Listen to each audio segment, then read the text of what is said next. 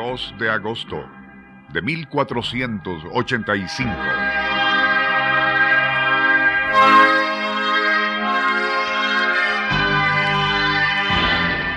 El destino de Inglaterra se decide en la campiña de Bosworth, donde las huestes del rey Ricardo III se baten contra el ejército de Henry Earl de Richmond.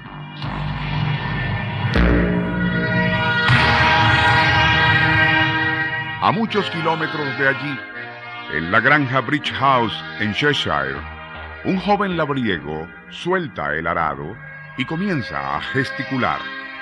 Mientras lo hace, va describiendo en voz alta la batalla entre Ricardo III y Henry, tal como si la estuviera presenciando.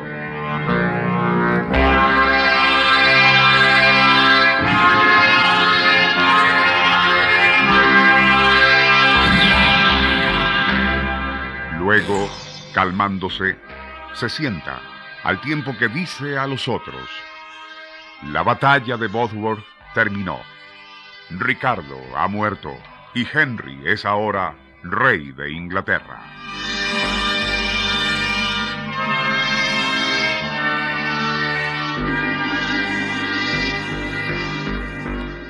Lo asombroso del asunto era que tenía razón, y a pesar de que se le consideraba como el idiota del pueblo, había descrito hechos lejanos con pasmosa exactitud.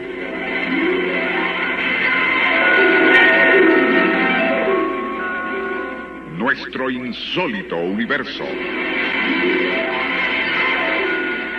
Cinco minutos recorriendo nuestro mundo sorprendente.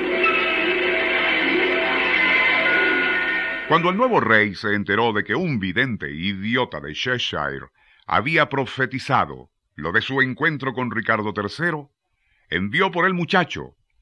Este, por cierto, también había anunciado eso de que el rey lo mandaría a buscar, y además que una vez en palacio, eventualmente iba a morir de hambre.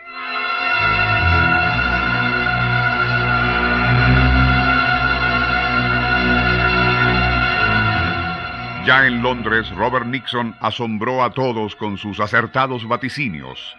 El monarca quedó tan impresionado por aquello que dio instrucciones a un escriba para que acompañara al vidente día y noche a fin de anotar todo lo que dijera.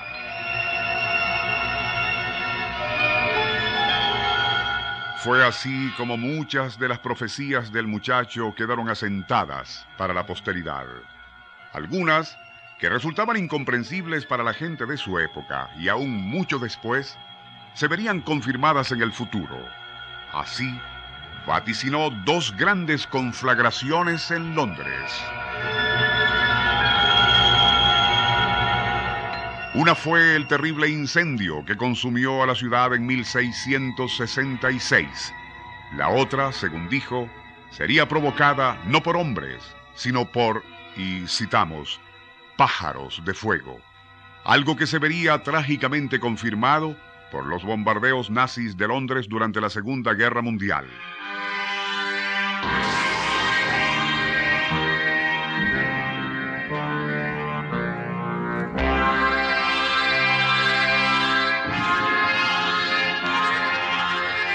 A pesar de que Robert Nixon se había convertido en protegido del rey, murió tal como él mismo lo había vaticinado, por hambre y en el palacio.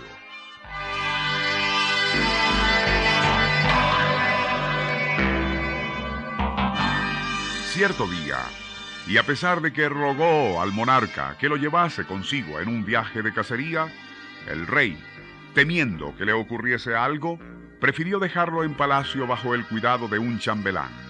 Este, por precaución, decidió alojarlo en habitaciones secretas del palacio.